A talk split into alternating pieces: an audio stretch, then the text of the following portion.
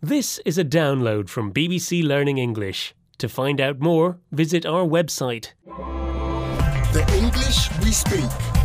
from bbclearningenglish.com. Are you okay, Neil? Just clearing out this cupboard, Feifei.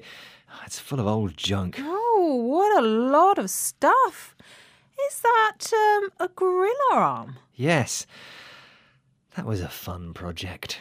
Interesting. Oh, this is the microphone I recorded my first masterpiece with. Bit dusty. I wonder if it still works. Or maybe I should sell it. Who would buy it? Neil, Yes? I have the perfect solution for you. Why don't you free cycle it? Oh, that's a good idea. I exchange a microphone for a bicycle, right? No, you give it away.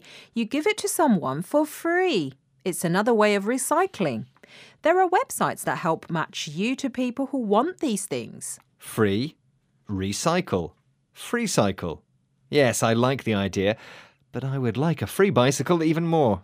Let's listen to these examples. When we installed our new kitchen, I free cycled all the old pots and pans. I was going to buy a big shiny monitor for my computer, but then I found someone was free cycling their old one. Win win.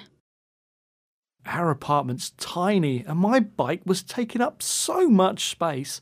I couldn't face all the effort of selling it, so I just free cycled it. Easy. You're listening to the English we speak from BBC Learning English. The expression we're looking at in this program is free cycle. So, do you free cycle, Feifei? Sure, I did a big clear out last year and free cycled lots of stuff. Felt great. Anyway, what are you going to do with that old microphone? You know, I feel kind of attached to it. I might just keep it for now. Your choice. What about the other stuff? Well, I do like this gorilla arm. Might need it for a party one day.